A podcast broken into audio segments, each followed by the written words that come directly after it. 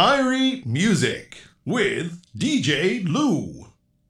さて、アイリーミュージックのポッドキャスト、お久しぶりです、皆さん。更新がだいぶ遅れておりましたね。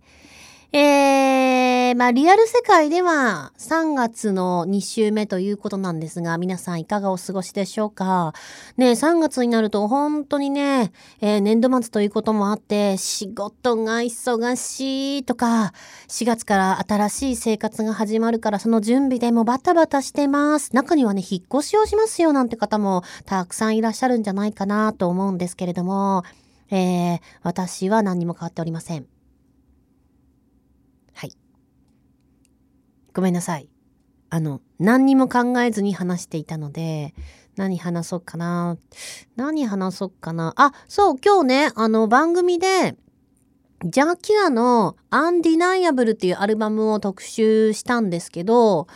これがね、めちゃめちゃいい出来なんですよ。まあまあまあ、そのなんていうの？私がこんな偉そうなこと言うあれではないんですけど、単純に個人の感想として聞いてていいアルバムだなーって思うような一枚に仕上がってるんで、もしよかったらぜひ皆さんにチェックしていただきたいなって思ってますね。なんかね、こう、ちょっとこう、マイナー調の、なんか哀愁漂う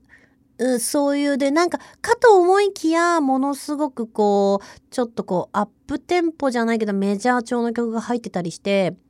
なんか最近のそのレゲエのアルバムについて言えることなんですけれども、特にそのレゲエシンガーであったりとかのアルバムに共通して言えることなんですけど、1曲目、まあイントロから最後まで全部聞くとさらに良さがわかるっていうものがすごく多いなって。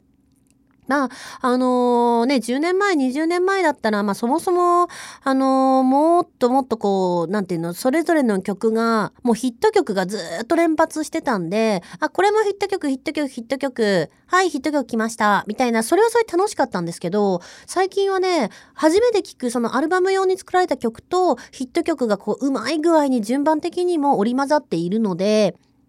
ものすごくこう、聴いてて心地がいい？あ、改めて、あの、アルバムっていうのは、こういう聴き方のために生まれたものなのかなっていうのを感じております。まあちょっとあの、年を重ねたっていうのもあるのかもしれないけれど、ね。で、そうなってくると、こう、ダンソーレゲエのアルバムをこの間通して聴いてたんですけど、